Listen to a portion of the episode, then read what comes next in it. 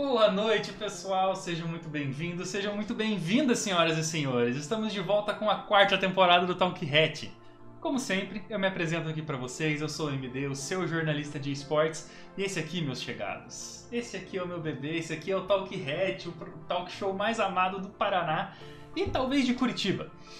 Estamos hoje no segundo episódio da quarta temporada e a gente traz para vocês mais uma vez um dos profissionais que fazem parte do cenário do esporte eletrônico e fazem dele um cenário cada vez mais importante, mais imponente e mais maduro.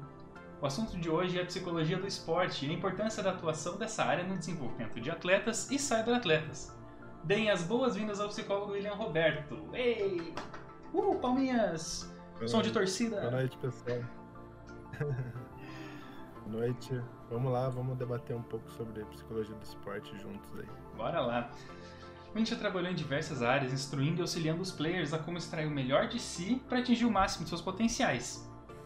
Só que antes de começar, como vocês já sabem, nossos avisos paroquiais, esse aqui é um programa, esse programa é um oferecimento da Bubble Mix Tea, o melhor chá gelado do Brasil. A Bubble Mix Tea é a rede de franquias pioneira no, no segmento de Bubble Tea no Brasil, uma bebida de origem lá da década de 80 em Taiwan que possibilita combinações saborosas e saudáveis de chás, cafés, extratos naturais de frutas e outros diversos ingredientes exclusivos, como por exemplo as pérolas de tapioca, que são as minhas preferidas, os poppins e as jellies. Atualmente, a Bubble Mix está em 18 estados do país, com mais de 100 lojas no Brasil e também em breve no Paraguai e nos Estados Unidos, internationals. Então corre lá na bubblemixtea.com.br e escolhe a loja mais perto de você. Vamos lá então, começando devagarzinho, começando pegando no tranco, marcha 1. William, fala pra gente aí um pouquinho quem é você, que coisas você curte, que tipos de série, filmes, jogos você curte, que tipo de coisa você come no café da manhã. Não, isso não precisa, não. Você tem. Mas assim, se apresenta pra gente, fala um pouquinho sobre você, pro pessoal che chegar um pouco mais perto. Vamos lá então. Boa noite, pessoal. Meu nome é William Roberto, eu sou psicólogo é, clínico e do esporte. E hoje aqui a gente vai debater um pouco sobre a psicologia do esporte nos esportes eletrônicos. É, sobre, a, a, sobre a minha pessoa, né? Vamos lá um pouco. Eu também sou atleta. Eu, eu gosto muito de jiu-jitsu. Treino jiu-jitsu há um bom tempo já. E a minha rotina, às vezes, ela, ela ela tem muito a ver com a questão do, do ser atleta, né? Então, eu não sou aquele cara que hoje faz uma dieta regrada, mas eu sempre busco comer de uma forma interessante, comer coisas agradáveis. É, com relação às séries, que o MD comentou, é, gosto muito, por exemplo, de, de filmes e séries que tem a ver com animes, robótica, nesse, nesse estilo, assim. Falou de Dragon Ball e Naruto, eu tô dentro, eu gosto muito. Aí é nice. É, é, muito bom. E com relação aos jogos, eu gosto da maioria dos jogos aí que estão no mercado, mas o que eu mais jogo é o League of Legends. Tem uma turminha de amigos e familiares que quando a gente se junta, é bem, bem legal o que sai dali, sabe? Acho que é mais ou menos isso. Certo. E assim, dentro da tua profissão, você faz bastante coisa. Né? A psicologia proporciona bastante área assim para você atuar. Atualmente, qual é a área que você mais gosta ou, enfim, que você mais gostou de desempenhar? Eu, eu, eu, tenho interesse nessas duas áreas, seja na psicologia clínica e seja na psicologia do esporte. Eu, eu, eu acho interessante fazer esse mesclado para não ficar muito só em uma, sabe? Certo. Então, é, a parte da clínica, ela tem as suas particularidades, ela é super interessante, uhum. mas a parte da psicologia do esporte eu também acho super interessante, porque às vezes eu, é, nesse meio eu lido muito com grupos, sabe? Certo. Então, lidar com grupos é o que, que torna, às vezes, esse ambiente um um, um ambiente um pouco também interessante, como a clínica também é, sabe? Certo, certo. E. Desculpa, tô um pouquinho rouco hoje porque eu tava, tava meio doentinho. Uh, quando foi que você descobriu, assim, que, tipo, a psicologia é, tinha a área do esporte, poderia atuar com o esporte? E como é que foi que você decidiu trabalhar com isso? Uhum, tá. Então vamos pensar que antes de, de começar a faculdade de psicologia, eu já treinava jiu-jitsu. Tá. E nesse tempo eu, eu fui atrás de um psicólogo do esporte e fiz atendimento com psicologia do esporte. E eu vi o quanto o meu jogo melhorou após essa intervenção, sabe? Então é, eu já tive um acompanhamento antes de, de ter acesso à, à faculdade de psicologia. Uhum. Quando eu entrei na faculdade, é, eu já tinha essa visão. Pô, existe a psicologia do esporte, é um negócio que eu me interesso muito. Certo. E dentro da, dentro da faculdade que eu, que eu estudava, que é positivo, né? Tinha essa matéria de psicologia do esporte, que é com o professor é, Gilberto Gertner, que é muito bom. Então as aulas dele são tipo, muito legais, assim, e eu sempre estava muito participativo. Então, é, eu tive essa vivência antes mesmo de, de atuar como, como estudante de psicologia, porque eu era um atleta. E eu notei mesmo que algumas coisas no, no meu jogo do jiu-jitsu é, se alteraram, melhoraram. Eu comecei a prestar atenção em coisas que antigamente eu não dava a mínima importância, eu não tinha ideia que Uhum. existia. Então foi aí que eu, que eu, que eu notei que a psicologia do esporte existia e que eu tive interesse nessa área, entendeu? Meu microfone estava mutado, parabéns pra mim. não, entendi, entendi. Meu microfone mutou Eu- e eu não vi. parabéns pra mim, é streamer nota 10. É, E assim, hoje, se você parar pra pensar hoje, ah, daqui pra frente, daqui uns 5, 10 anos, assim, quais são os objetivos principais da tua vida pessoal e na vida profissional também que você pensa, cara, é ali que eu quero chegar? Tá. A longo prazo, pra, pra dizer a verdade, eu quero atuar nas Olimpíadas. Legal, legal. Eu- É um, um pensamento meio que grande, assim, mas eu estudo, eu trabalho é, para isso, entendeu? Uhum. Pra para trabalhar com atletas olímpicos.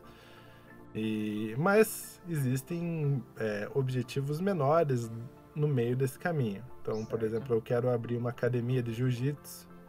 É, e dentro dessa academia eu não quero só é, trabalhar com jiu-jitsu, eu quero trabalhar com intervenção na primeira infância, eu quero Ah, trabalhar com estimulação precoce em bebês, que é uma área que está muito é, necessitada hoje na sociedade, sabe? Uhum. Então eu quero montar, montar um lugar onde eu tenha o conhecimento da psicologia, mas aplicado a algum tipo de esporte. Então, como eu tenho Certo. conhecimento do jiu-jitsu, trazer é, meio que arte marcial e nesse meio termo colocar algumas atividades que o psicólogo pode atuar. Como Uhum. eu falei, né? Prevenção precoce e estimulação precoce de bebês, acho que é bem interessante. Certo. Então, Nossa, esses são objetivos mais é, não a tão longo prazo, que Uhum. provavelmente aconteçam daqui um período pequeno de tempo, eu acredito. Certo. Ah, mas é legal, cara. Pô, a última entrevista nossa a gente também trouxe, é, abordou um pouco da questão do esporte, né, e da, da, da relação que ele tem com o desenvolvimento de crianças e adolescentes e o quanto os valores influenciam, né, assim, o ensino de valores pelo esporte influencia e aí a pessoa se torna uma pessoa diferente justamente por estar praticando esporte, né? Ela aprende coisas que a Uhum. vida é, demora um pouco mais para ensinar ou ensina de uma maneira um pouco mais difícil, o que o esporte traz de forma lúdica pra gente. Eu acho isso muito, muito legal e super válido, né? Pra você trazer assim pra, Uhum. pra, pra infância, adolescência, que é quando a pessoa tá formando ali alguns dos conceitos, formando o próprio corpo. Então, é, pô, um desenvolvimento assim é, é essencial pra para essas crianças e adolescentes. Mas, é, Ah, pode falar. tem mais uma coisa. Tem outros objetivos, por exemplo, acessar, por exemplo, uma org grande de esporte eletrônico. Aham, Eu acho que seria um objetivo bem interessante também. legal. E também colocar essa ideia de, de que a, o virtual não vai fugir da sociedade. Então, como que a sociedade lida com isso? Uhum. Então, acho que esse é um é uma das minhas lutas assim sobre sobre essa questão, muito trans, muitos transtornos hoje em dia a gente, a gente visualiza, mas a gente também visualiza que a tecnologia ela não vai sumir. Então, como que a gente, como sociedade, lida com isso? É um, é um ponto que eu estudo bastante, sabe? Sim, Ou dá para colocar sim. como objetivo também.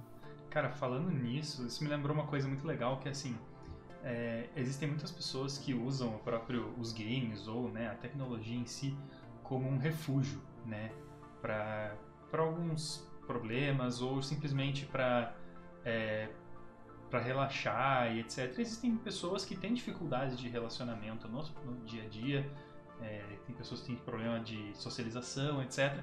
E tem um, um colega que tem um projeto chamado Mundo Obi, inclusive, se eu não me engano, ele está no chat.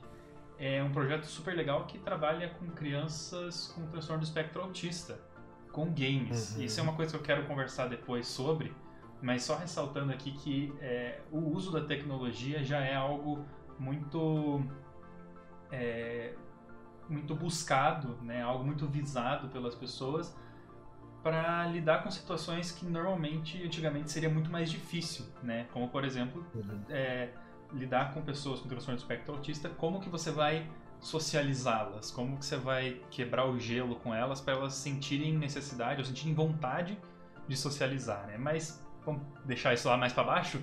É, tá bom. Você, assim, eu tenho uma experiência extremamente traumática com jogos que eu comecei a jogar e é, o meu primeiro jogo que eu joguei foi um MMORPG. Então eu só apanhava. É, qual foi a tua primeira experiência com games? Qual foi o primeiro jogo que você jogou e falou: Caraca, adorei isso aqui, vou, quero mais? Então, eu sou da época do, dos, dos consoles, aqueles consoles tipo. Que você colocava uma fita e tinha mil jogos, não sei uh -huh, se você lembra. Sim, nossa senhora, então, eu lembro.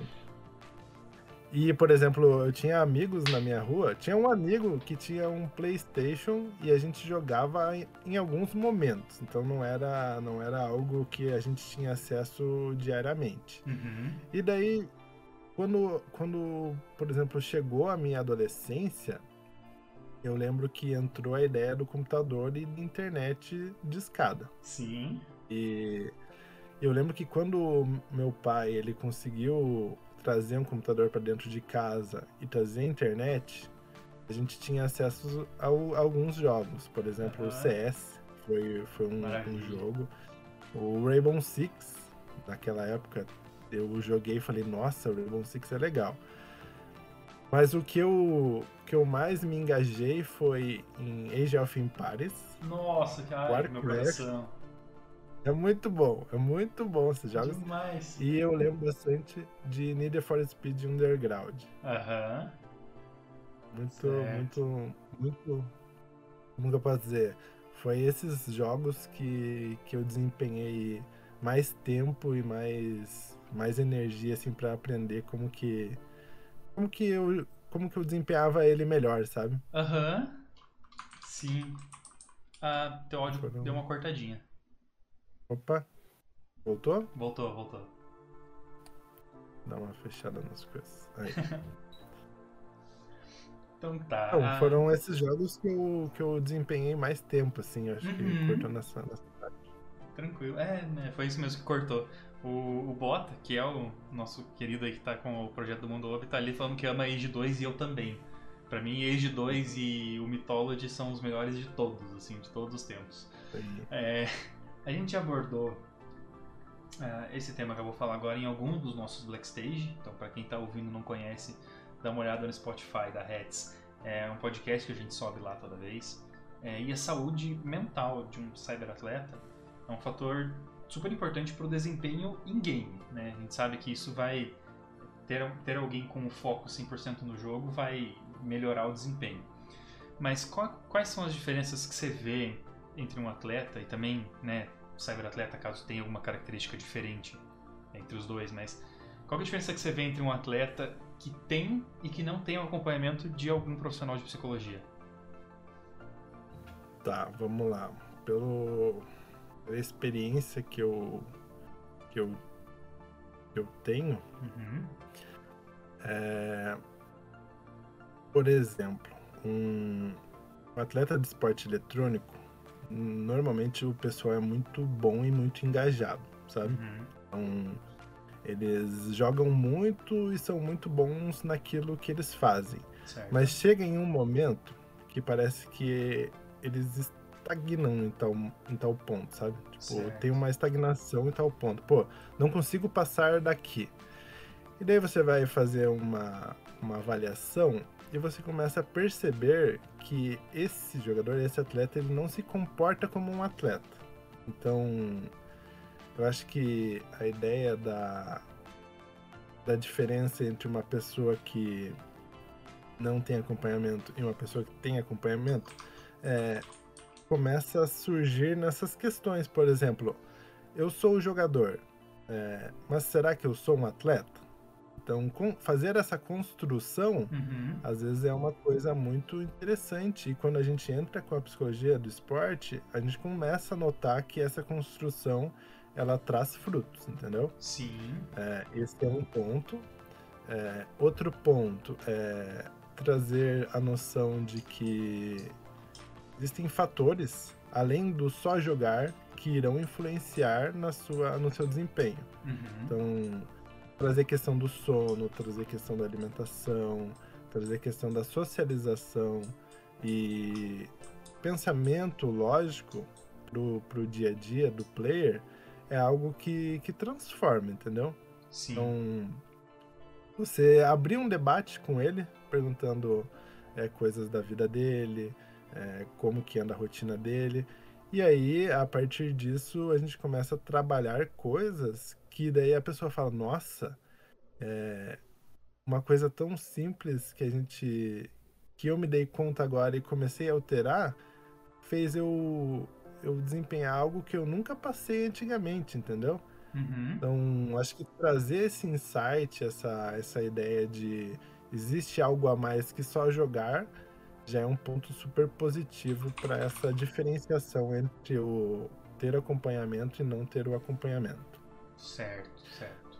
Tem, tem mais um ponto, a questão do estresse, por exemplo. Uhum. É, muitas pessoas não entendem como que o estresse ele impacta no desempenho. Então, por exemplo, você pega um jogador de, de, de esporte eletrônico, seja qual for, muitas das vezes eles, por exemplo, eles não ligam para o sono. Então a pessoa tá lá jogando o dia inteiro, chegou uma hora da manhã, duas horas da manhã, três horas da manhã, quatro horas da manhã, cinco horas da manhã, seis horas da manhã e ele não é. dormiu direito, entendeu? Uhum. É, não é uma não é uma crítica, mas existe um procedimento, existe todo um, um ciclo que o organismo ele ele demanda para que você não estresse o teu corpo para além do seu limite. Uhum. Então trabalhar o estresse porque a gente está visualizando essa pessoa como um atleta, faz com que ele desempenhe melhor caso isso entre no, no, no, na linha, entendeu? Certo. Acho que são alguns fatores que são, são bem interessantes, assim, quando a gente faz essa diferenciação entre quem não tem acompanhamento e quem tem acompanhamento e consegue desempenhar alguma coisa nesse acompanhamento. Ótimo, maravilha. Eu posso te pedir só uma coisinha, enquanto eu, enquanto eu dou um recado pro pessoal, se você puder reiniciar a sua câmera, ela tá um pouquinho atrasada com a sua voz. Então se puder ah, dar uma desligada e ligar de novo, o pessoal vai dar uma. Só. Então, vou sair aqui, vou voltar. Tranquilo. Ó, então vocês vão ver a minha cara aqui, ó. De lado, voltou. Uh, pessoal, o Bota acabou de mandar uma pergunta. Vocês estão no chat, sintam-se à vontade também para mandar perguntas, fiquem à vontade, a gente anota. Vai colocar ali no, no roteiro conforme encaixe com o assunto, mas não se preocupe que a gente vai fazer as perguntas, beleza? A próxima é assim: quais as principais relações ou, enfim, similaridades que você enxerga no trabalho do esporte tradicional com o eletrônico? Ou seja, o que, que dá para aproveitar do conhecimento de um para outro? Assim, o que, que você consegue é, aplicar nos dois que dê certo, que você fale, pô, é, isso aqui é complementar um ao outro. Uhum, tá. Ao meu ver, tudo. Tudo. Todas as técnicas aplicadas na psicologia do esporte tradicional são possíveis de serem aplicadas no, no esporte eletrônico. Uhum. Veja, por exemplo, você vai fazer uma intervenção em grupo Lógico que você tem que é, adaptar isso para, para o ambiente virtual. Sim. Então, mas o método, a base, ela continua sendo a mesma. Então, a intervenção em grupo, pelo que eu vejo, continua sendo a mesma. É, técnicas de regulação, por exemplo. Eu não sei se vocês sabem o que, que é técnicas de ativação. Como que funciona isso? Por exemplo, você entra num. Você quer entrar num campeonato, mas se você entrar muito sonolento, vamos assim dizer, você não entra no seu pico de desempenho máximo. Certo. Mas se você entrar muito ativado, muito ansioso, você também não entra no seu Aham. pico de, de desempenho máximo. Sim. Então, você fazer essa regulação para entrar num jogo para desempenhar o seu máximo, é, é- seja no, no esporte tradicional, seja no esporte eletrônico, o método é, é muito parecido. Uhum. Só, só muda a forma com que você vai fazer a intervenção. Eu Uhum. digo, uma é online e outra às vezes é muito presencial. Certo. E tem um ponto, muita das, muito dos psicólogos hoje, eles estão atuando da forma virtual. Então, Uhum. mesmo com esportes tradicionais, às vezes essa intervenção está se dando pela forma virtual. Então, Certo. não, ao meu ver, assim, não tem tanta diferenciação é, no método da psicologia do esporte. Certo. E é legal. Ah, não, pode continuar, achei que você tinha terminado. Por mais que alguns, algumas pessoas, elas, elas meio que estão dividindo hoje é, Uhum. psicologia do esporte e psicologia do esporte eletrônico. Uhum. Na minha visão, eu não acho interessante fazer essa divisão, porque, porque justamente o que está sendo tratado nos dois lugares são os mesmos temas, entendeu? Uhum. Então, batimento cardíaco, respiração, técnica de intervenção em grupo, técnica de ativação mindfulness e assim por diante. Acho que essa é a minha opinião sobre esse tema. Uhum. É interessante é, o que você falou por dois, dois, duas coisas. A primeira é que assim, é, o esporte eletrônico ele já está tão profissionalizado, não vou dizer profissional, mas profissionalizado, a, o nível e a qualidade e a exigência também do esporte eletrônico vem subindo tanto que você pode daí realmente usar coisas do esporte tradicional, que já é algo consolidado, já é algo, como o próprio nome já diz, tradicional, dentro do esporte eletrônico com basicamente a mesma eficiência. Óbvio que tem que, ser, tem que ter alterações, né? elas precisam ser feitas porque não é, não é tátil, né? é virtual, mas de qualquer forma ele já está num nível que você pode dizer assim, cara, posso aplicar coisas profissionais aqui dentro que vai funcionar, né? Sim. E a outra coisa é que essa, essa tua explicação serve muito para um gancho. é, essa explicação sobre entrar acordado no jogo, mas também não, não, não tão ansioso assim. Uma pergunta com, que um dos nossos criadores de conteúdo fez antes da entrevista, que é o seguinte: o Morilov ele pergunta o porquê certas pessoas, entre aspas, ele mesmo, é, acabam sentindo um tipo de ansiedade ruim em jogos competitivos ao, ao invés de uma adrenalina que a maior parte das pessoas sentem, né? Aquele sentimento tipo, cara, vou jogar, quero ganhar. E ele, na verdade, sente uma coisa ruim, ele sente um- uma sensação desconfortável, né? Que a maior parte das pessoas não, não sente. As pessoas normalmente relatam uma, uma euforia, uma coisa boa, assim, antes da, dos jogos. Ele gostaria de saber o porquê que isso pode acontecer. Tá. É, vamos pensar assim, mais ou menos. Na psicologia do esporte tem muito isso, essa ideia que eu vou trazer para vocês agora. É, a gente teve todo um desenvolvimento tecnológico, um desenvolvimento cultural, só que a nossa carcaça continuou a mesma carcaça de muitos anos atrás. Uhum. Então, o nosso sistema, quando você se depara com, com, com um momento que te, te comove, Uhum. ele pode tomar algumas, algumas reações. Você pode partir para a luta, você pode partir para a fuga, ou simplesmente travar o seu organismo. Então, o próprio, o próprio sistema fisiológico, ele, ele tem esse mecanismo Uhum. ok? Tem esse mecanismo. Então, imagine que quando você entra para fazer esse jogo, o teu organismo ele se movimenta para alguma coisa. Mas talvez, talvez, eu estou chutando aqui, não é um diagnóstico. Vamos, vamos pensar que talvez esse, essa sua vontade de lutar exceda, exceda um pouco a nível de prejudicar o seu desempenho, ok? Certo. Então, como que é visto essa ativação? Essa, essa ativação é vista como algo ruim. Pô, toda vez que eu sinto isso, é, isso me atrapalha durante o jogo. Então, uhum. a gente pode ter o oposto também. Pô, eu vou jogar e não tô sentindo nada, sabe? Cadê minha motivação? A pessoa pode se, se, se questionar sobre isso. Sim. Então, é, como que a gente pode trabalhar isso? A gente pode trabalhar de alguma forma. É, uma, esse, esse a mais que você está sentindo, ele pode ser algo ruim porque não está regulado o suficiente, mas ele não é ruim. Não pense que essa mobilização que, que existe no corpo, quando você se depara com a entrada num campeonato, um jogo importante, é, isso não é ruim, é muito bom na real. Só que precisa de alguns ajustes para uhum. que ele, ele se coloque num ponto onde você consiga desempenhar e olhar, nossa, aquela minha sensação que antigamente era ruim, agora é algo que me impulsiona. Entendeu? Certo. E para que isso aconteça, é necessário que haja treinamento. Então, por isso que a gente fala de treinamento mental.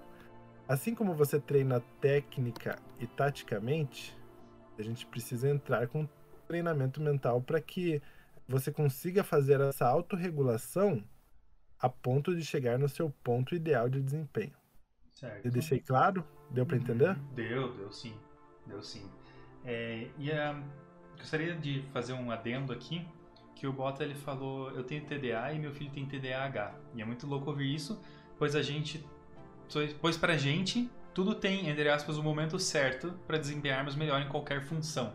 Acredito que ele esteja falando sobre a parte de é, estar ou não 100% para entrar numa para exercer uma atividade. No caso do exemplo foi para poder entrar no stage e jogar, né? Mas é, o comentário dele foi realmente sobre tem que estar tá num tem que estar, tá, por exemplo, ativo, né? Usar uma, um exercício de ativação para poder entrar e desempenhar aquilo sem ter outros outros percalços, sem ter uma lombada para passar ali. É isso aí. Acabou de confirmar no chat.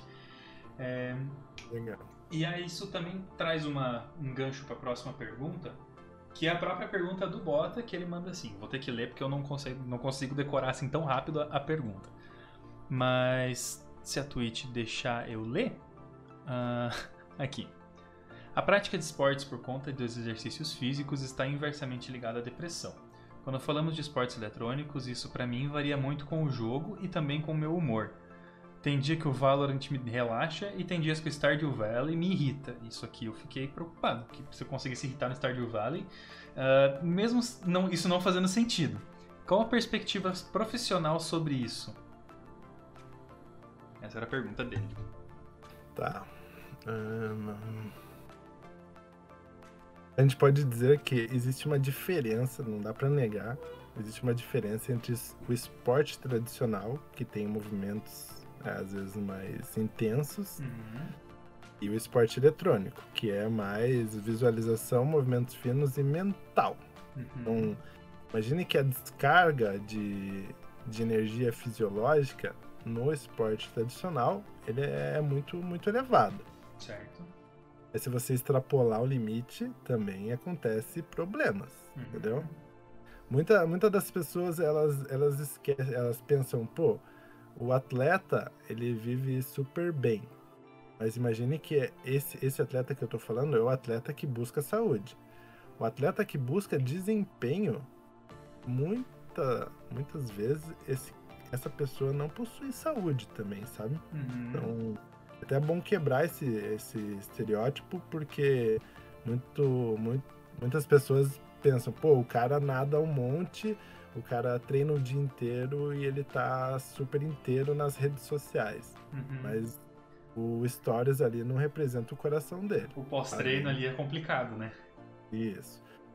E não é muito diferente no, na questão do esporte eletrônico. A diferença é essa questão da energia corporal, que uma é dissipada Uhum. e aqui é um pouco diferente. É um pouco mental, né? Sim. É muito mental.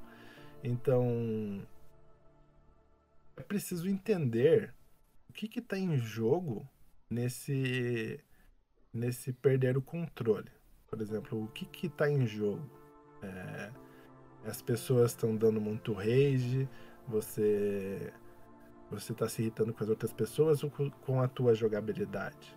Então, é, é, é muito complexo a gente falar um diagnóstico aqui, como que isso acontece, porque eu acho que é muito de player para player, sabe? Uhum. Quais foram os combinados, por exemplo, que aquele grupo que você está jogando é, efetuou? Você está jogando com pessoas aleatórias, no outro jogo você joga com amigos, então tem que começar a prestar atenções nesses pontos. Quando eu jogo com amigos, eu jogo super light, mas quando eu jogo uma, um- uma ranqueada com pessoas aleatórias, eu me estresso mais.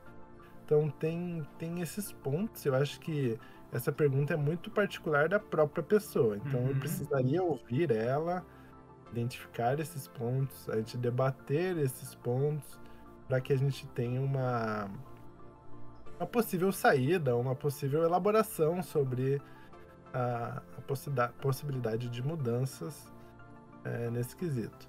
Mas não se enganem. No esporte tradicional, as pessoas também saem frustradas da academia. Uhum.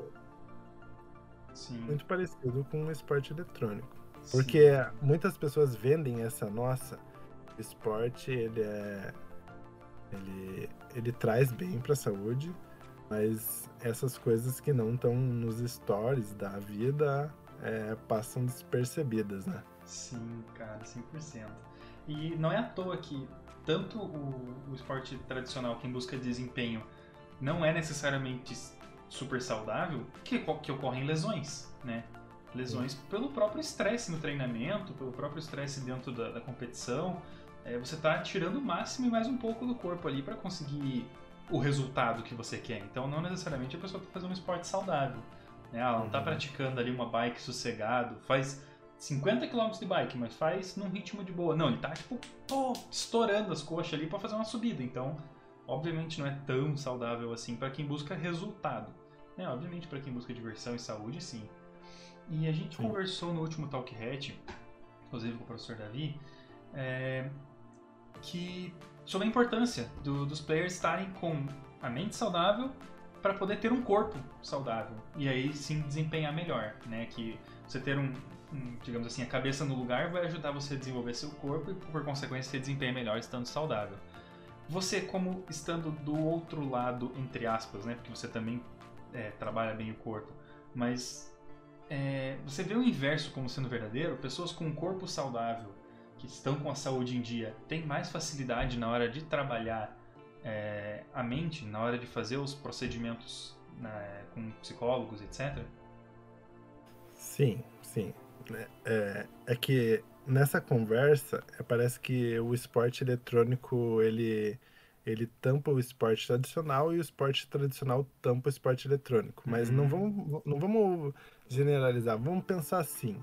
A gente precisa mover o corpo porque é uma necessidade fisiológica, Uhum. mas a gente também precisa trabalhar as coisas é, mentais, cognitivas. Sim. Então, é visível como se um atleta começa a fazer academia de forma saudável e mantém um dia saudável, com, com aquelas coisas que eu falei, alimentação, hidratação, sono e socialização, ele vai desempenhar melhor, Uhum. entendeu?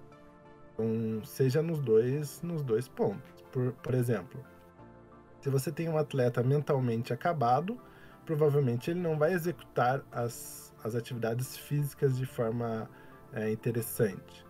Então, não dá pra falar que é, são coisas separadas, sabe? Sim, São sim. coisas que elas estão, elas, elas se juntam. Mas logicamente que às vezes a gente trabalha muito só uma. Trabalha Uhum. muito só o físico, trabalha muito só o jogo e deixa de trabalhar essas questões mentais. Sim. Mas, na minha visão, ambos se complementam. É, eu acho que é uma, é uma interdependência, né? Se um sobe, o outro fica mais fácil de subir, ou vice-versa, né? Se o cara tá bem de um lado, ele consegue trabalhar melhor o outro pra subir junto, ao contrário de ter os dois embaixo. Daí você tem os dois embaixo pra subir é mais difícil, né? É, a própria questão do burnout, né? Você, Sim, hoje em dia, o sim. burnout no trabalho, imagina que às vezes a pessoa fica o dia inteiro no computador ou o dia inteiro se movimentando, ela Uhum. se esgota mentalmente e, e fisicamente ela às vezes não consegue nem sair do lugar que ela, que ela tá para ir trabalhar. Então, para vocês notarem como esse esgotamento mental ele afeta na, na questão física, fisiológica, né? Sim, cara, com certeza. Eu acho que é uma, uma coisa que a minha mãe sempre diz, né? Que tem uma frase que eu não vou saber repetir em latim, mas que é uma, uma mente saudável num corpo saudável, ou vice-versa, algo assim. Que é uma coisa super. que, por exemplo, a- os meus treinadores sempre me, me passaram que era. Se eu queria, se eu quisesse estar desempenhando bem no trabalho, que o meu trabalho é o dia inteiro na frente do computador, eu tinha que estar com a saúde em dia. E é visível a diferença de quando eu tô e quando eu não tô praticando esporte. O quanto eu consigo produzir é, sentado no PC por ter feito esporte antes, né? É uma, a própria liberação de hormônios e, etc. vai, vai auxiliar você a ter mais ah, boa vontade para trabalhar, se é que essa palavra cabe, né? É, hoje os profissionais esportistas, tanto ta- no esporte tradicional quanto no eletrônico, eles vivem uma rotina assim bem rigorosa de treino. A gente estava falando sobre isso agora, inclusive com a questão das lesões e tal. E isso junta ainda por cima com uma pressão tanto interna da organização quanto das torcidas, fãs e pessoal de rede social e também deles próprios que se cobram muito, né? E isso gera um estresse muito alto. Quais quais são as melhores formas que você encontra assim para trabalhar com os atletas, tanto tradicional quanto eletrônico, no momento de tensão, no momento que ele tá, por exemplo, para entrar na- no, no jogo, ou no momento em que ele termina o treino e não se deu bem no treino durante a semana e tá muito no estresse, tá com medo, por exemplo, de desempenhar mal no dia do jogo. Tá, existem existem alguns pontos a serem pensados, né? Por exemplo, é, a pressão, ela. Vamos pensar no, no desempenho, alto desempenho. É, pressão existe. Você vai ter rage, você vai ter é, familiares, você vai ter pressão interna, pressão externa. É, tem muitas, muitas pessoas que às vezes, por exemplo, estão treinando, treinando, treinando, chega num determinado momento que se depara com esse estresse e fala, pô, não é isso que eu quero. Então acho que ter essa, essa esse acompanhamento é, é interessante para que a gente chegue em alguns pontos. Esse é um ponto, a pessoa às vezes decidir se, se ela quer continuar aquilo ali ou não. Outro ponto é que esse estresse ele não vai desaparecer do nada. Então você pode até controlar, por exemplo, não acessar as redes sociais para não ver é, o que estão falando de você. Uhum. É, mas você sabe que determinado campeonato ele vai, vai demandar empenho seu para além da conta às vezes. Vai, é, vai desempenhar, por exemplo, necessidade que você tenha disciplina. Uhum. Então, então são vários aspectos que te pegam nesse momento. Então, a segunda opção é não fazer nada e ver o que, que dá. Uhum. É um problema. Então, se você está necessitando de alto desempenho, você não vai correr esse risco. Sim. Você vai trabalhar para isso. E tem também o- a possibilidade de você treinar isso. Por isso que a gente entra com a psicologia do esporte e fala: psicologia do esporte é treinamento. É diferente da psicologia clínica, que é um, às vezes um, um negócio para você cavar um pouco mais fundo sobre a sua vida. A psicologia do- é, é treinamento. Então, por exemplo, se você tem uma carga e você quer erguer mais carga, você vai precisar estressar mais o seu corpo. Certo. Imagine que um cara tá erguendo supino e ele tá é, constantemente estressando o corpo fisicamente. A gente tem que pensar que isso existe também psicologicamente. Então existe uma carga psicológica. Se a pessoa ela não está preparada para receber essa carga de estresse, ela não vai é, ela não vai suportar caso um dia ela esse esse estresse chegue de uma vez. Então a gente precisa trabalhar isso, trabalhar maneiras de fazer com que o atleta suporte níveis de estresse, às vezes muitas vezes alto, porque não é só dele, é de todo um, uma, um circuito social que ele, ele desempenha, entendeu? E esse trabalho, ele não acontece do dia para noite. Então, muito, muitos times, por exemplo, chegam para mim em momentos que o time já está indo mal no campeonato. Então, é complicado chegar nesse momento e fazer uma intervenção, por quê? Porque o treinamento tinha que ter acontecido lá no, no, no começo, uma pré-temporada, para que a gente trabalhe as questões mentais, a, essa, essa questão de suportar o estresse para que a gente chegue no momento certo, a gente saiba lidar com isso. Então, existem essas opções, né, que eu falei. É, abandonar, deixar ver o que vai dar, ou treinar mentalmente.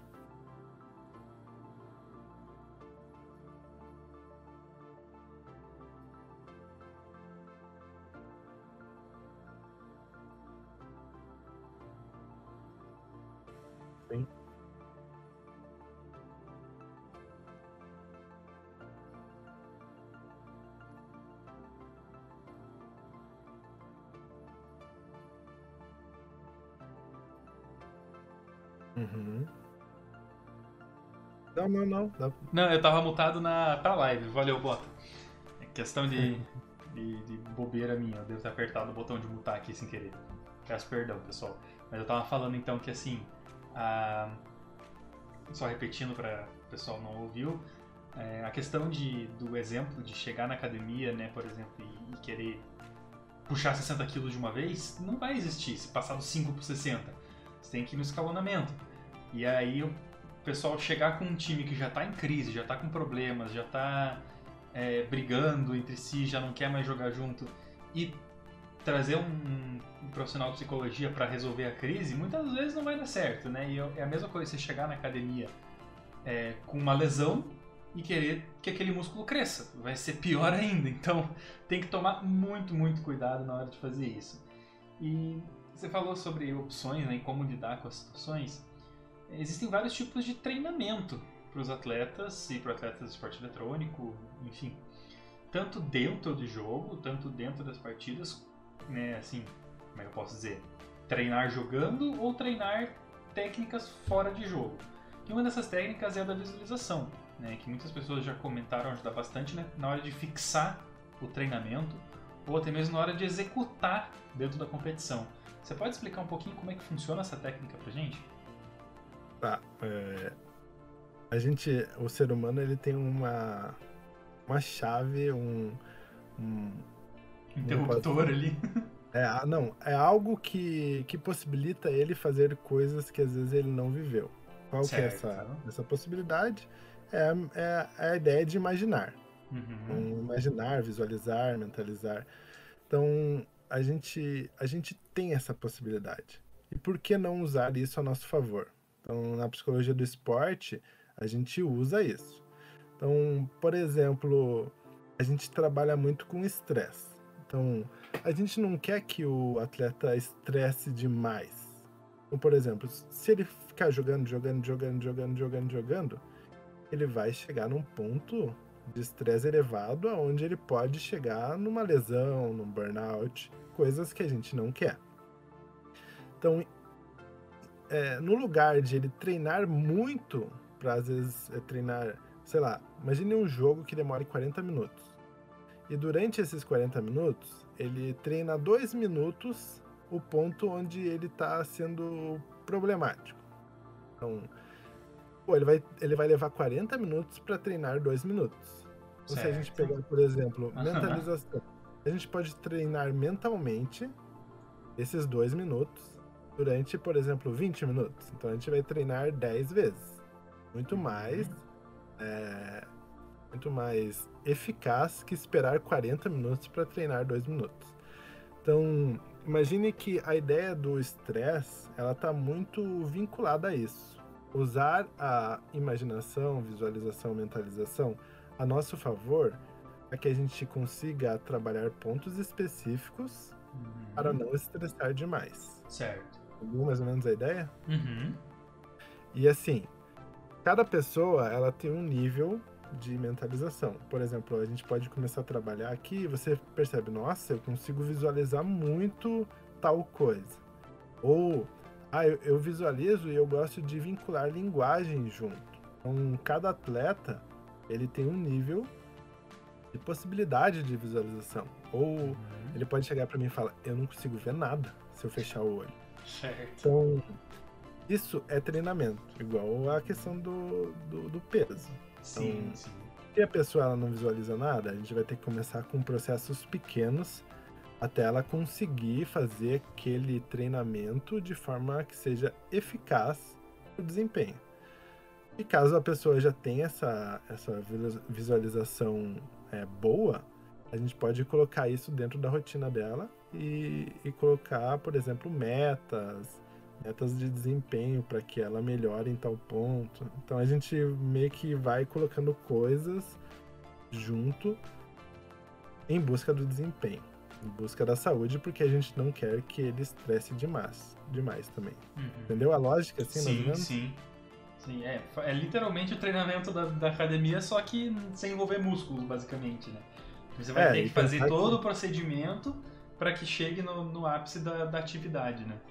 Uhum. Mas tem que pensar também que às vezes o cérebro também é um músculo, então Sim, a gente está trabalhando também. ali é, coisas é, internas, né? Uhum. Certo, perfeito. E quando a gente pensa em esporte eletrônico e esporte tradicional, Normalmente a gente pensa tipo, em jogos em equipe. Né? A gente pensa em futebol, a gente pensa no LoL, a gente pensa no CS, a gente pensa no vôlei. Mas muitas das modalidades são individuais. Então, por exemplo, um arremesso de peso não é em equipe. Né? Os jogos de carta, jogos de luta não são em equipe. É, o trabalho com atletas individualmente é mais fácil, mais difícil ou só é diferente no trabalho em grupo? E no, no que, que ele seria diferente? Ao meu ver, é bem diferente. É no trabalho em grupo é interessante que parece que aquele grupo cria um espírito, sabe? Uhum. Então, tipo, cria um. Como que eu posso dizer? Cria um, um, um sexto. Por exemplo, um time de cinco pessoas é como se a junção desses cinco players criasse um sexto player, sabe? Uhum. Já no, no, no esporte individual, é, você tem que lidar com as questões daquele player em si. Então, certo. existem maneiras existem é, manejos, né, que a gente chama, de, de, intervenções com grupos e maneiras de intervenções individuais. Uhum. Existem, existe essa diferença. Não, não, não será aplicado uma coisa igual na outra, não. Existem formas de manejos diferentes. Certo. Eu acredito assim que no grupo a gente trabalha aspectos individuais, mas não tão profundamente quanto o individual, uhum. e ao mesmo tempo trabalha coisas grupais. Tá. No individual, a gente vai mais profundamente no individual, mas também tra trabalha coisas grupais. Então, por exemplo, um player ele tá tiltando. Ele, é, ele participa de um time de cinco e está tiltando. Então você pode abordar isso junto com o grupo mas às vezes você não vai na, na ferida que faz com que ele tilte. Uhum. Mas você faz essa intervenção no grupo e talvez você melhore o tilt dele. Certo. Individualmente, você consegue ir um pouquinho mais profundo é, e consegue, por exemplo, imagine que uma pessoa ela faz a administração do tilt e quando ela vai para o grupo, ela para de tiltar. Então ela, ela trabalhou o tilt individualmente, só que ela interferiu no grupo. Uhum. Entendeu a lógica, mais ou menos? Sim, sim. Existem é... maneiras diferentes de atuar em um e outro. Mas algum deles você considera que seja mais tranquilo de trabalhar?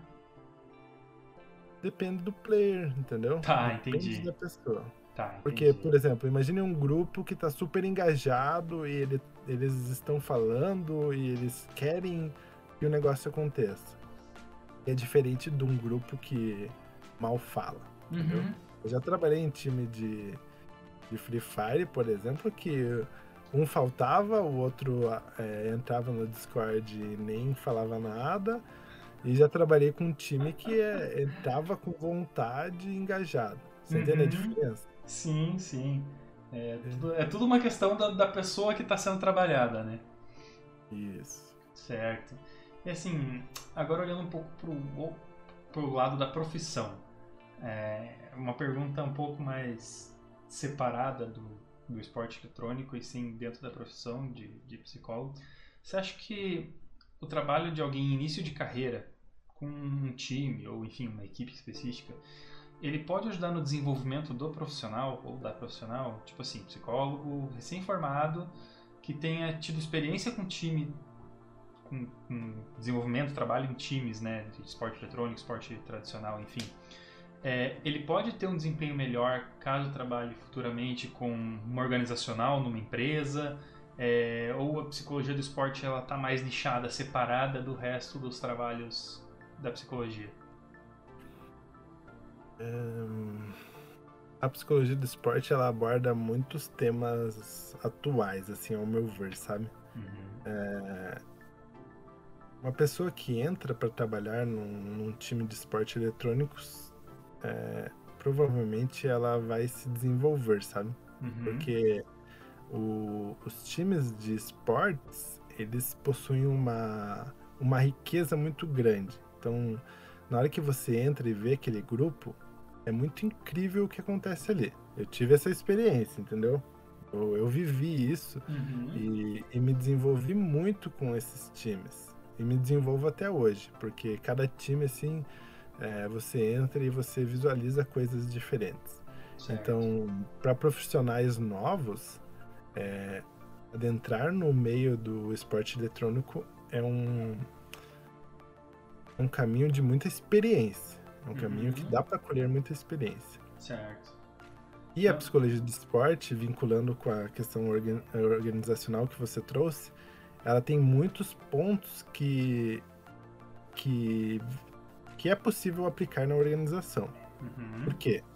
Porque hoje você vê muita questão de burnout, que nem eu trouxe anteriormente. E a psicologia do esporte, ela, ela tem a ex- expertise de trabalhar isso. Então, Certo. como, como trabalhar o estresse do, do funcionário para que para que no momento que a gente vê que ele começou a decair, a gente às vezes tira coisas dele, tira demandas dele para ele ele conseguir retornar o seu limiar de desempenho normal e aí você insere mais carga. Uhum. Não ficar fazendo uma variação de carga e descanso, carga e descanso. E não só carga, carga, carga até o momento que ele exploda, entendeu? Aham. A gente já faz isso há muito tempo na psicologia do esporte e, e a psicologia organizacional ela está demandando disso hoje em dia também. Então, Uhum. Uma pessoa que entra para um time de esportes, ela sai preparada para trabalhar em outros lugares, entendeu? Porque Certo. muita coisa que está acontecendo aqui está acontecendo na sociedade. Uhum. É, eu acho que, assim, opinião leiga, mas vou perguntar para ver se faz sentido para você. É, você acha que, por exemplo, os trabalhos de liderança, resolução de conflitos em grupo, é, de desenvolvimento de grupos que queiram, por exemplo, subir de, de, de cargo, né, ou enfim, se desenvolver, se, se aprimorar dentro do próprio trabalho, você acha que isso também é uma coisa que você pode, entre aspas, importar do esporte para dentro de uma organizacional, por exemplo? Sim, sim, dá. Certo. A diferença é que o atleta, às vezes, ele tem um, um campeonato X para ser executado. Uhum. Já o, o colaborador, ele, ele, tá, ele tá no campeonato todo dia, né? Então, Uhum. então é muito possível fazer essa transição de, de ideias de grupo. Porque Certo. o manejo, o manejo, o manejo em si é, é, é muito parecido, entendeu? Uhum. O que muda é a cultura. Por exemplo, se você for atuar com futebol, você vai ter uma cultura do futebol. Aham. Diferente que se você for atuar com skate. O skate tem uma outra cultura.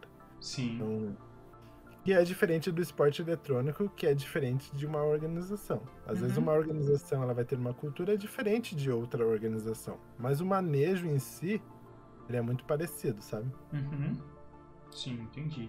Eu vou parar um segundinho para ler a pergunta do Bota, enquanto a gente tá, tá no, no ritmo aqui. É, vou sair um pouco do roteiro só pra gente poder encaixar, porque a gente tá quase no finalzinho do roteiro. Então vamos lá. Bota pergunta assim. Ah, se eu conseguir ler de novo, porque a Twitch está me trollando. Aí. Talvez não seja a área de atuação do William, entendo se não for, mas dentro disso que ele estava falando agora, os cuidados que mais ouvimos quando ligamos crianças a jogos eletrônicos são tempo de uso de tela e distância da tela por causa da vista, indicação de idade do jogo por questões de violência e tal, posição correta do corpo, mas ouvimos pouco sobre questões psicológicas, tanto que eu só fui me informar mais sobre isso quando começamos a desenhar a ideia do mundo Obi. Ah, porque se depender da grande mídia sensacionalista, só falamos em jogos e crianças que quando tem atentado em escola, mas games, como qualquer coisa na vida de uma criança, pode ter ações boas e ruins. Na opinião do convidado, o que leva ele a recomendar jogos ou restringir jogos para crianças ou adolescentes? E tá desculpado pelo textão, não tem problema. Ah, vamos lá. Esse assunto é um assunto extremamente complexo e que demanda a atenção de muitos psicólogos na atualidade. Então, é o que está demandando muita, muita investigação. Tá, primeiro ponto. Primeiro ponto que eu tenho, acho que o tirar um alerta. Pais, por que que vocês é, deveriam dar tecnologia para um neném menor de um ano ou dois anos? Essa é uma pergunta. Primeiro, eu pergunto para os pais por quê?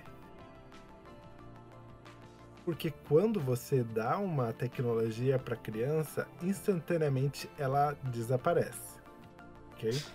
Eu não tô falando da tecnologia, eu tô falando da socialização entre pai, mãe e filho. Aham. Por que, que você quer que o filho desapareça por um grande momento? Então, se você deixar o dia inteiro, sei lá, algumas horas a criança frente à televisão, vendo um desenho que muitas vezes tem conotação hipnótica, ela vai ficar parada.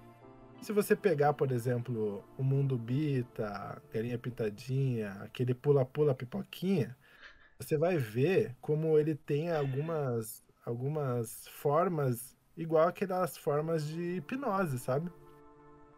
Eu não critico a tecnologia. Eu critico a maneira como a sociedade está respondendo à tecnologia. Uhum. tá bom? Por que, que eu, eu questiono essa questão de por que, por que dar tecnologia para uma criança de menos de um ano ou dois anos? Porque nesse momento ela está desenvolvendo é, essa parte motora muito, muito elevada. Então, é, se você deixa ela muito tempo parada, o que, que vai acontecer com o treinamento dela motor? Não vai acontecer. Então você precisa treinar o motor e treinar o psíquico. Uhum. Mas outro ponto. Se você deixa muito a criança com a tecnologia e pouco com pessoas, a relação dessa pessoa vai ser com a tecnologia.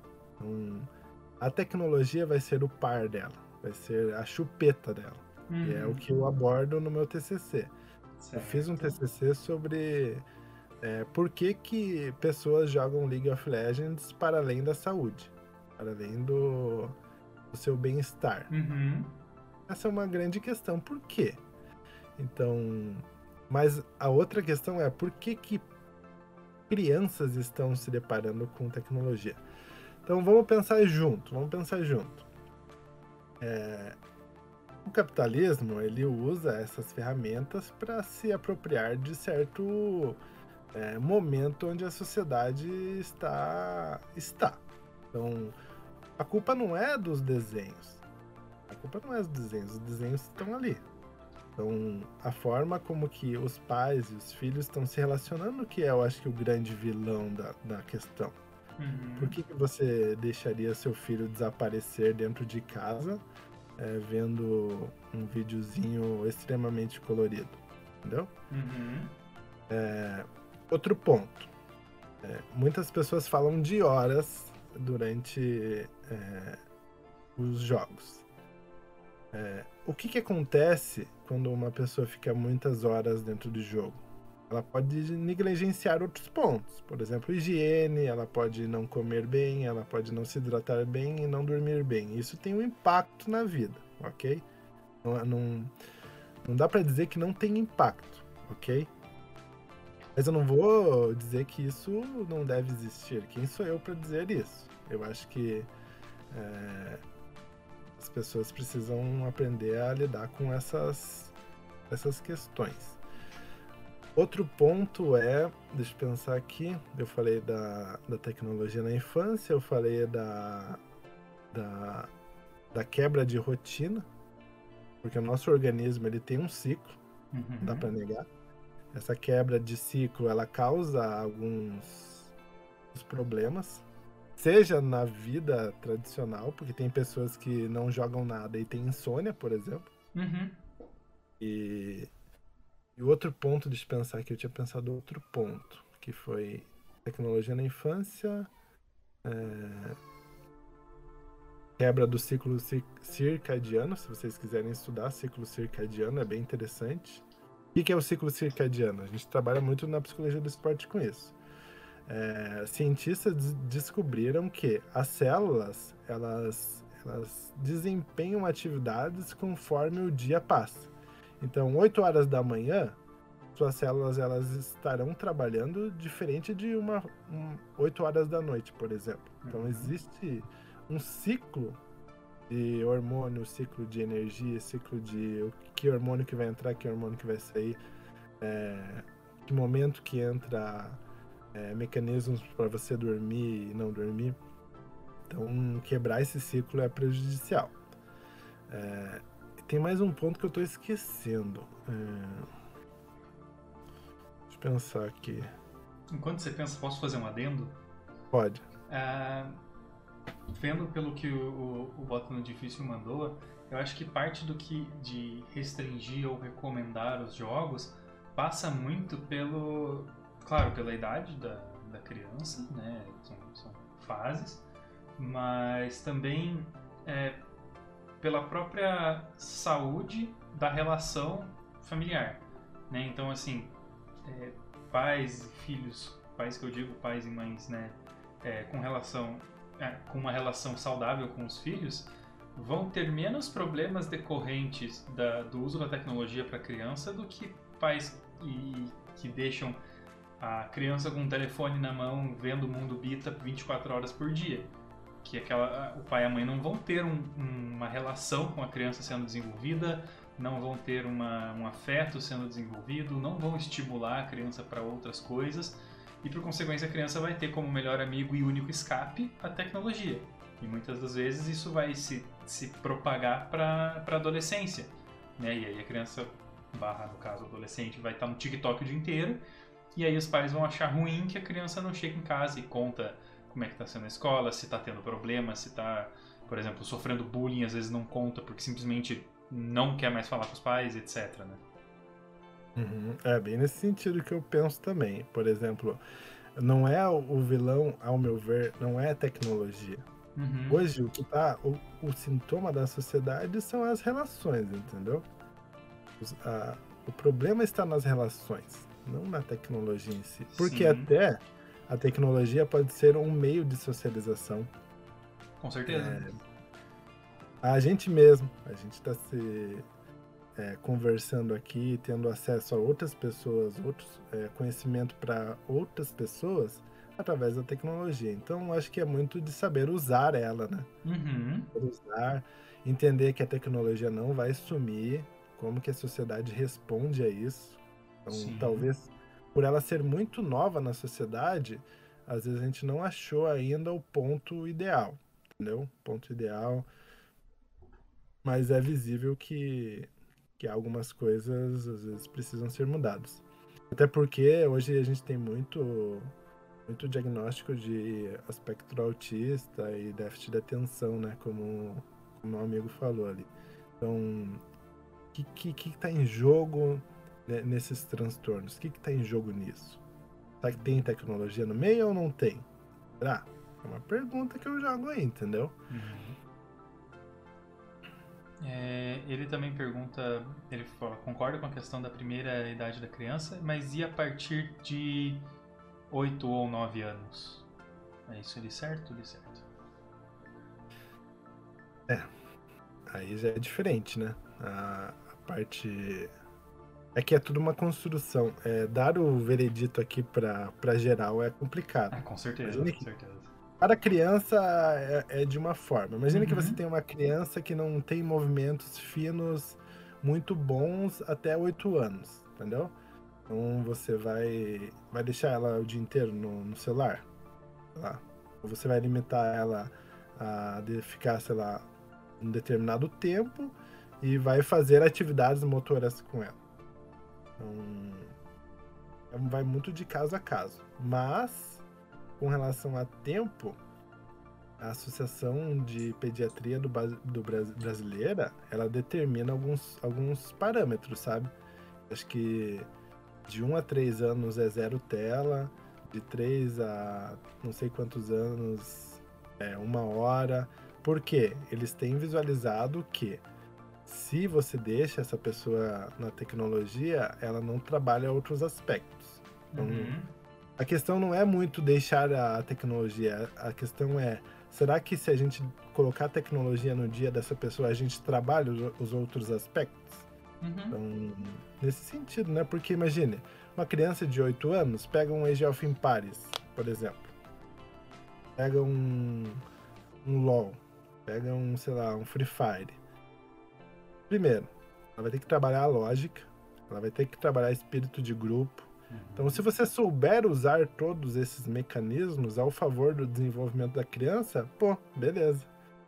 Agora, se você usar esse, esse, esse mecanismo de tecnologia para fazer a criança desaparecer, é outro aspecto, Uhum. ok? Então, que a gente tem essa diferenciação entre uma coisa e outra. Perfeito, perfeito. Ainda nesse, nesse assunto de educação e desenvolvimento, é, a gente já vê muitos treinamentos sendo feitos com realidade virtual, né? Tanto gerando a imagem, por exemplo, da, do local em que será a competição, tanto para desenvolver questões motoras que o atleta ou o cyberatleta possa não ter. É, você acha que isso é, pode ser usado também para pessoa, para não atletas, para melhorar a, a, coordenação motora ou noção espacial, por exemplo, é, reflexo, reação é, de pessoas que não são atletas também, ou você acha que isso é mais para alto nível? Acho que é possível. Por exemplo, vamos, vamos pensar um pouco aqui. A parte da, da, da, da tecnologia para treinamento é muito parecido com a visualização. Uhum. Então, imagine que você consegue visualizar vários pontos e você quer ter agilidade em, nesses pontos. Então, ah, vai acender verde aqui, eu vou ficar batendo verde na, men na mentalização. Uhum. Então, você tem lá 10 pontos e esses pontos vão, vão se alterando e você vai imaginar você batendo nesses pontos. Você pode treinar agilidade mentalmente. Agora imagine se você coloca isso dentro, dentro de uma realidade virtual e essa realidade virtual ela já tem um, um mecanismo de progresso. Uhum. Então você, você consegue cognitivamente desenvolver agilidade, às vezes coisa que você não vai conseguir colocar isso no dia a dia da pessoa. Sim. Desenvolver às vezes é, questões de, de vários estressores ao mesmo tempo, entendeu? Sim. Uma questão. Por exemplo, jogadores de futebol. Eu tive uma experiência com realidade eletrônica de futebol e eu achei impressionante a precisão do negócio. Cara, que legal. Ele é, ele é extremamente preciso. É como se você estivesse chutando a bola, igualzinho chutar a bola na vida real. Que legal. Só que lá você consegue inserir a ideia da visualização. Por quê? Porque você coloca a torcida fazendo barulho, Uhum. você consegue colocar, às vezes, é, coisas que no seu treinamento diário você não consegue. Você consegue colocar, por exemplo, modos de treinamentos que fazem com que você é, eleve o seu nível de maestria naqueles pontos. Então, eu tô aqui de frente pro gol, mas eu, eu preciso visualizar dois caras que estão atrás de mim para matar a bola. Uhum. Então, então, esse é o treinamento, esse é o jogo. Eu só consigo pegar a bola se eu olhar para esses dois lados. Então eu consigo fazer uma progressão de treinamento. Uma hora é um, outra hora é dois jogadores, outra hora é três jogadores que você precisa visualizar, outra hora é três jogadores e você vê um atacante, é um zagueiro é, vindo de encontro com você. Então você vai aumentando o seu nível de estresse e vai aumentando o seu nível de, de treinamento dentro da realidade virtual. O que, que faz? Qual que é o objetivo disso? É que você não estresse o time inteiro. Então você consegue treinar um jogador fazendo o virtual se movimentar. Você não precisa colocar o teu zagueiro para se movimentar e estressar ele o dia inteiro. Você Uhum. consegue maximizar o teu treinamento. E isso pode funcionar também para a sociedade. Então, é, vai acontecer, já está acontecendo. Então, Uhum. pessoas às vezes que não têm é, agilidade querem desenvolver isso. Então, você pode montar um plano de desenvolvimento de agilidade dentro da realidade virtual. Sim. Então, e isso vai impactar na vida dele. Então, Uhum. provavelmente isso aconteça daqui uns anos, a hora que a tecnologia estiver um pouco mais acessível para outros treinadores mentais. Né? Certo, legal. A última pergunta que fica para essa parte, é, que depois a gente vai para um, um bate-bola rapidinho, mas assim, a gente ouve muito falar sobre alguns casos específicos em que a atuação de um profissional de psicologia foi muito importante em momentos decisivos dentro do esporte eletrônico. É, que tipo de ações que, que podem ser tomadas, que tipo de técnicas podem ser utilizadas para que, que, assim que sejam efetivas dentro de um curto espaço de tempo, como por exemplo um intervalo numa partida menor de três, ou sei lá um, um intervalo entre os dois tempos do futebol, é, que elas possam fazer realmente diferença no foco e na execução de um time. Tá. Eu acho que aí cai muito a questão da ativação que eu falei. Imagine que a Certo. ativação ela- ela é um- uma crescente e uma decrescente. Então, dependendo do nível de ativação que você tiver, você vai ter um, um determinado nível de desempenho. Uhum. Cada atleta possui o seu, ok? Tá. O que acontece com a respiração? Por- ó, eu, eu, na clínica, eu sou psicanalista, então eu trabalho muito com, com fala, para que a pessoa fale mais. E quando eu me deparei com a psicologia do esporte, é, todo mundo falava de respiração, mindfulness, é, essas coisas desse tipo. E eu tive uma certa resistência com relação a o que, que a respiração faz no ser humano para que ele desempenhe mais. Então eu tive, é, eu tive essa sacada e eu fui pesquisar. Eu fui pesquisar, eu fui, fui atrás, fui entender. A hora que eu tive aulas com professores muito bons e eu visualizei a importância da respiração nesses momentos. Uhum. A respiração, ela faz. Ela consegue fazer com que você altere a sua, o seu ponto na curva de desempenho. Então você Tá. consegue fazer aplicações de respiração que vai deixar a pessoa mais sonolenta. E você consegue fazer aplicações de respirações que deixarão a pessoa mais ativada. Entendeu? Aham. Então, ah, por exemplo, você quer que o teu time entre é, já no maior gás. Então você consegue fazer respirações que façam com que essa pessoa entre ativada. Ah, não, você quer que o teu time ele vá é, aumentando seu desempenho conforme o jogo vai passando, sei lá, demora 50 minutos o jogo. Então começa devagar, mas começa focado e vai criando essa adrenalina a partir do jogo. Então é possível você colocar essa pessoa no nível a partir da respiração. Certo. Então o que eu diria é a respiração é um ponto chave nessa questão. Ela é muito importante. Uhum. Ela é muito importante e ela é assim, ela é eficaz, mas se a gente não souber fazer, ela pode causar um estrago, tipo você pode trazer o atleta para o desempenho negativo, entendeu? Claro, claro, com certeza. Entendi. Você responde a pergunta? desse Com certeza, sim, com certeza. É, a gente, se alguém mais tiver alguma pergunta, pode mandar, a gente pode até fazer depois. Agora eu vou tomar uma aguinha, sugiro que você respire um pouquinho, porque a gente vai para a parte que eu mais gosto de fazer do Talk Hat. É uma parte bem curtinha, Mas é um bate-bola, um ping-pong aí. Eu faço uma pergunta, você responde com a primeira coisa que vier na sua cabeça.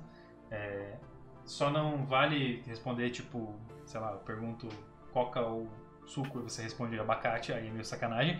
Mas primeira coisa que vier na sua cabeça e a gente finaliza por aí, pode ser? Pode ser. Fechado então. Vou tomar minha aguinha, que garganta doente é isso aí. Ainda Vamos mais lá, em então. Curitiba, né? É, ainda mais em Curitiba, nem me fale. Vamos lá. 3, 2, 1. O Man do LoL. Mendulol, vai. Melhor anime ou série de todas? Ai, Dragon Ball. Competitivo ou casual? Hum, Hoje casual. Teclado com RGB ajuda a ganhar a partida? Não. Summoner's Rift ou Aran? Summoner's Rift. Ranqueada ou normal game com os amigos? Ranqueada com os Ah, amigos ou normal- game, normal game com os amigos? Ah não, ranqueada com os amigos. Vamos lá. Um- A melhor role de todas. Jungle. Uma pessoa importante pra você. Ah, meu filho. O melhor lugar que você já visitou? Hum. Minha casa. MMA ou WWE? MMA. MMA. Suco ou refri? Suco. Melhor comida de todas?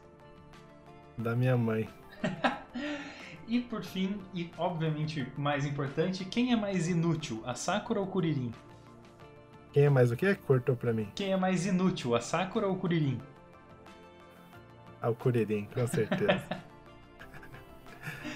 Ai, ai. Pessoal, por favor, dê uma salva de palmas nas casas de vocês aí. William tem uma apresentação maravilhosa pra gente. Foi muito legal fazer mais um Talk Head com vocês. Foi o segundo episódio da quarta temporada. Tem bastante coisa ainda pra vir por aí, então sempre fiquem espertos. É daqui 15, 14 dias. 14 dias. Tem mania de falar que duas semanas é 15 dias, é 14. Daqui 14 dias a gente se vê novamente. Como sempre, eu sou o MD, eu sou jornalista de esportes, vou ficando por aqui. William, se quiser fazer suas considerações finais, agradecer mãe, pai, periquito, papagaio, cachorro, mandar beijo pra Xuxa, fica à vontade, o microfone é todo seu e aí, beijo pessoal. Ah, eu queria agradecer a presença de todo mundo. Acho que a, a conversa foi bem, bem legal. A gente conseguiu fazer fluir. E, e a psicologia do esporte está aí para que a gente trabalhe junto. Então, é, levem em consideração isso. Quando chegarem em um time, tiver um psicólogo, tente, tente ver aí como que, como, que, como que vai acontecer e pegue isso como uma experiência. Obrigado por tudo. É, mandar um beijo aí pro pessoal que tá aqui em casa. É, valeu, pessoal. Tchau, tchau. Valeu pessoal, vamos ficando agora com o Marombeiro, ele que também é da equipe multidisciplinar do nosso, da nosso, do nosso time. Ele tá lá agora, deixa eu ver. Ele está agora transmitindo Path of Exile. Ele trabalha como psicólogo nos nossos times, então dá um beijo lá pra ele. Dizem que o MD manda um beijo também. É nóis.